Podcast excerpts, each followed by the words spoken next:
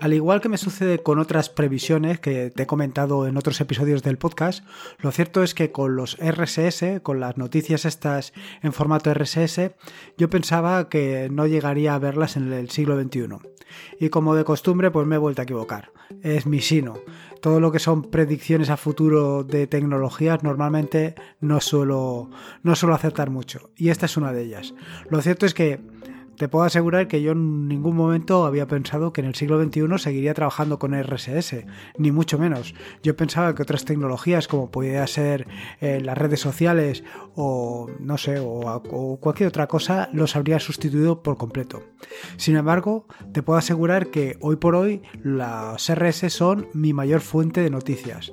¿Por qué? Porque es donde encuentro la mejor información, la información de más calidad, por encima de cualquier otra, por encima de, las redes sociales, por encima de, vaya, por encima de cualquier otra fuente de información. Te puedes preguntar que por qué no utilizo Twitter. Lo cierto es que sí que lo utilizo, pero me despista, me despista mucho. Me despista porque eh, normalmente el dueño de una cuenta de Twitter termina por eh, enviar mensajes que no se corresponden exactamente con lo o con el motivo por el que lo sigo. Pero también utilizo otras fuentes de información, como pueden ser Reddit, como puede ser GitHub o incluso, por supuesto, los podcasts. Los podcasts eh, junto, con, junto con los RSS probablemente sean mi mayor fuente de información, aunque lo consumo de manera distinta. Así, en este episodio del podcast te voy a hablar precisamente de cómo consumir RSS en Linux, básicamente en el escritorio, en Android y cómo lo hago yo.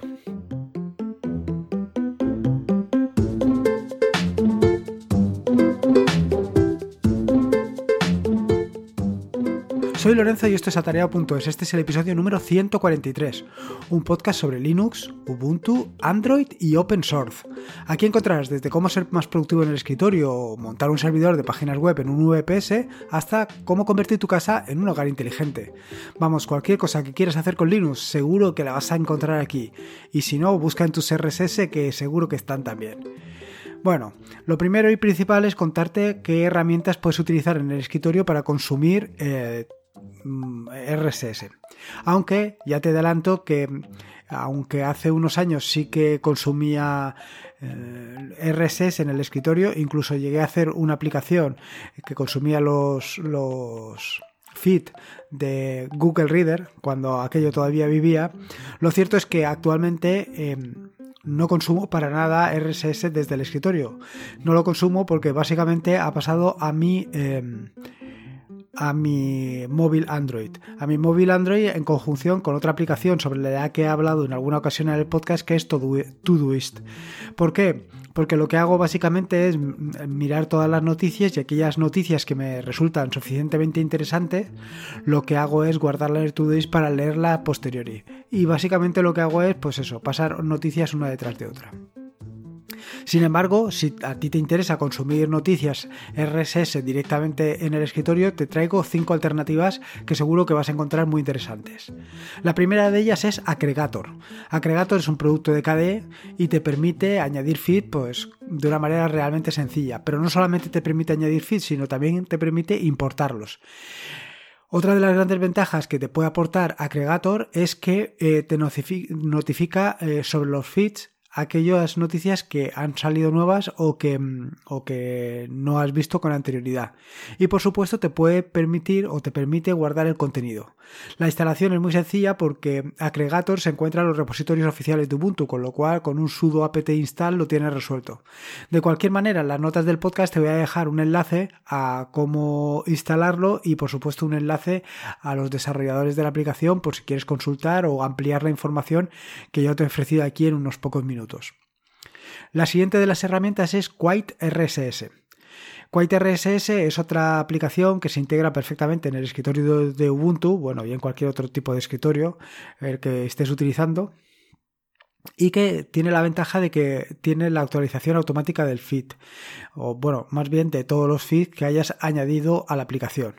Esta actualización automática se realiza de dos maneras. Por un lado, se actualiza cuando se inicia la aplicación y por otro lado, se actualiza según un mm, programa de tiempo, según la hayas planificado, pues que se actualice cada 5 minutos, 10, cada media hora, cada hora, en fin, cada cuando tú hayas conseguido o considerado, perdón. Eh, otra de las características bastante interesantes que tiene Quite RSS es que te permite, o perdón, tiene un navegador embebido. Un navegador embebido que lo que básicamente, o la ventaja que tiene es que no necesitas salir de la aplicación para ver más información acerca de la noticia que quieres consumir. Hay algunos desarrolladores o algunos productores de noticias o algunos generadores de contenido que lo que hacen es limitar a unas frases o a un principio para que tú termines por visitar la, página web. Bueno, Quite RSS lo que hace es que no tengas que salir de la aplicación porque te permite navegar directamente al sitio y consumir también dentro de Quite RSS. Otra interesante eh, característica que tiene esta aplicación es que tiene un bloqueador de anuncios. Un bloqueador de anuncios que lo que va a hacer, pues eh, efectivamente es eh, eso, bloquear anuncios. De manera que si en las notas RSS, bueno, en las noticias RSS que tienes, em, eh, aparecen anuncios, pues no los vas a tener que ver. De cualquier manera, eh, como ya he comentado en más de una ocasión, yo soy bastante reacio a esto de bloqueador de anuncios, porque entiendo que mm, al final eh, los que producen contenido también merecen alguna manera de compensarlo. Si han decidido poner anuncios, pues es una manera de, vaya, de compensarles el gasto que estás haciendo. Evidentemente, si lo que estás haciendo es masacrar al usuario con anuncios, pues eso tampoco es que digamos muy normal. Eh, la instalación, bueno, pues la instalación decirte que no se encuentra en los repositorios oficiales de Ubuntu, pero, pero tienes un PPA desde el que lo puedes instalar de una manera bastante sencilla, con lo cual el problema también lo tienes resuelto por ese lado. La siguiente de las herramientas y probablemente la que conozco yo o la que he utilizado yo durante bastante más tiempo, eh, aparte de la que, te he comentado que hice, es Life Area.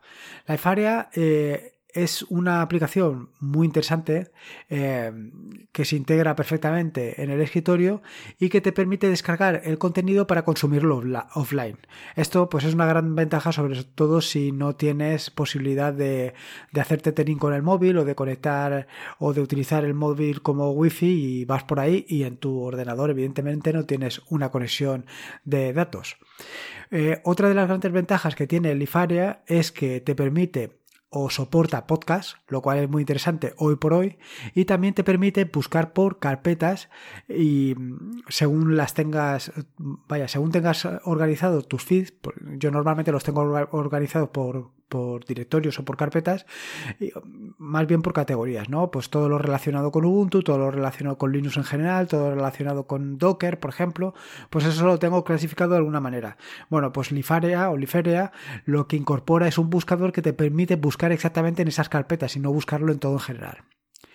El siguiente de, los, de las aplicaciones que tienes o de los gestores de RSS y probablemente el más guapo de todos, el más guapo del grupo, como lo he eh, puesto yo en mis notas, es eh, FeedReader. FeedReader es un cliente realmente elegante para el consumo de RSS. Em, vaya, no solamente es elegante, sino que además incorpora todas aquellas cosas que se han ido añadiendo en los últimos años.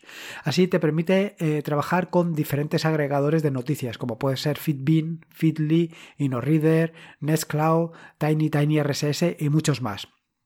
Con lo cual no tienes que eh, preocuparte de ir añadiendo eh, en cada ocasión las diferentes URL de los diferentes lugares de donde coge noticias, sino que simplemente tienes que añadir el servicio. Esto es una comodidad, aunque eh, como ya sucedió con Google Reader, te puedes encontrar que cierren el servicio y te quedes sin tus noticias. Con lo cual es bastante interesante esto tenerlo organizado de otra manera. Luego te contaré cómo lo tengo organizado yo. Por otro lado, se integra con servicios como puede ser Instapaper, Pocket o Wallabag, que son servicios que lo que hacen es, eh, por un lado, eh, guardarte el contenido y por otro lado, hacerte la lectura mucho más limpia, mucho más precisa y sobre todo que vas a ir directamente al contenido. Además de esto, además de integrarte con servicios como los que te he comentado, también te permite compartir con otras personas por las noticias que estás leyendo. Quiero decir, si estás leyendo una noticia en tu RSS favorito, eh, una noticia que te resulta muy interesante o un artículo que te resulta muy interesante y quieres compartirlo con otras personas, pues lo tienes muy sencillo porque FeedReader se integra con servicios como pueden ser email, Telegram o Twitter. De manera que si por ejemplo tú tienes una cuenta de Twitter donde tienes organizadas todas tus noticias, pues siempre te lo puedes enviar ahí para leerlo a posteriori. Algunas de las características de FeedReader, además de las que te he comentado anteriormente, pues son que por un lado formatea el texto de la noticia para mejorar mucho su legibilidad, con lo cual prácticamente a lo mejor no te hace necesario integrarlo con los servicios que te he comentado de Instapaper, Pocket o Wallaback. Aunque eh, Instapaper, Pocket y Wallaback se caracterizan porque no solamente te limpian eh, la lectura, te permiten ir directamente al contenido, sino que además te permiten guardar eh, la información, las noticias o el contenido que más te resulte interesante. Por otro lado, otra característica que resulta muy interesante de FeedReader es que tiene notificaciones de escritorio y por tanto se integra mejor con el escritorio que otros servicios. No solamente te permite leer noticias, por supuesto, FeedReader, eh, al irse hacia las nuevas tecnologías, también ha incorporado los podcasts dentro de su, dentro de su bagaje de operaciones a realizar. Te permite realizar búsquedas y aplicar filtros para que no pierdas más tiempo buscando aquella noticia que te ha parecido interesante o aquel feed o aquel recurso que quieres, em, vaya, que quieres leer de nuevo o que estás buscando.